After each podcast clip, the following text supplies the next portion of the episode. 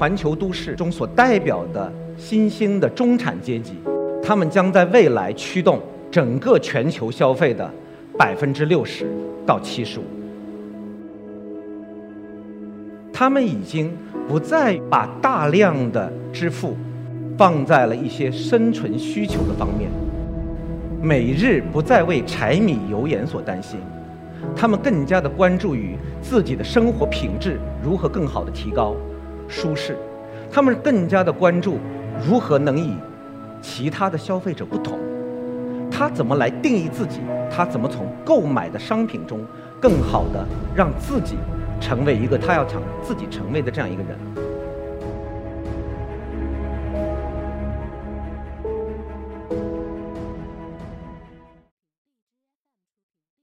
大家好，我是一刻 Talk 的讲者侯雪明。我来自于 Visa 中国，我想先问大家一下，支付这个行为它代表着什么？Visa 公司是什么？我们是一间成立于六十年前的公司，我们在十年前才上市，我们在全球服务着三十三亿个支付凭据的持有人。我们不是一间信用卡公司，我们不提供。信用额度，我们负责连接世界上一万六千余家的金融机构，我们负责连接我前面提到的三十三亿个交易的凭据，我们负责处理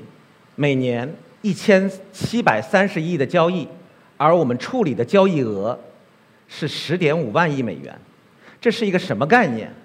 它仅比中国。和美国的 GDP 要少，占到了世界第三。那今天我要到这边来跟大家分享的是，正是基于 Visa，我们在全球的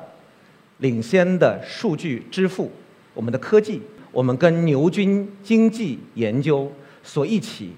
发现的关于世界都市，关于新兴的中产，我们的一些对他们的消费洞察。环球都市中所代表的新兴的中产阶级，他们将在未来驱动整个全球消费的百分之六十到七十五。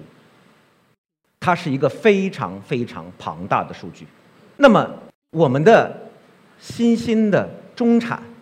它又是怎么定义的呢？我们认为，新兴的中产的定义，他们一定是跟环球的城市相关。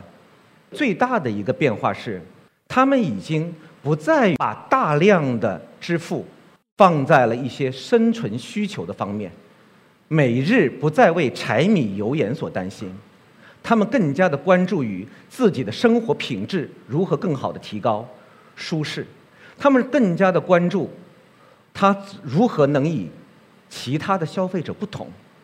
他怎么来定义自己，他怎么从购买的商品中更好的让自己。成为一个他要成自己成为的这样一个人。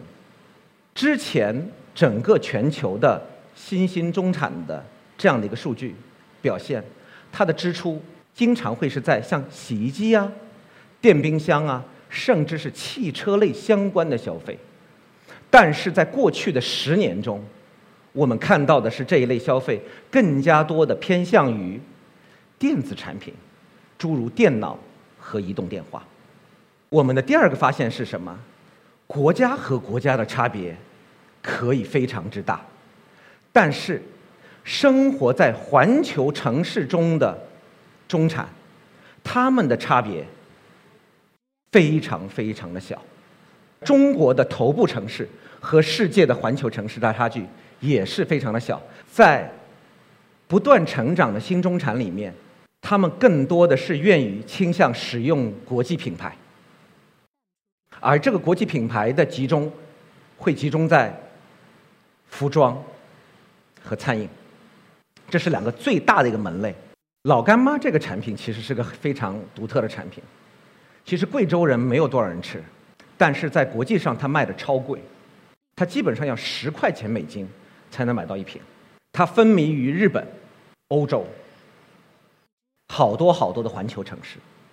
有非常非常多的。老外为这个品牌带货，而且他们都是义务的。而这样的一个品牌也称为都市的新兴的中产的一个品牌，它在全球都是这样。我这边不是讲中国，我这边讲的是世界。我们不断崛起的有购买力的中产，他们更青睐于用国际品牌来代言自己，他们认为我们是国际的，我们是拥抱普世价值的，我们跟世界的年轻人是想的一样的。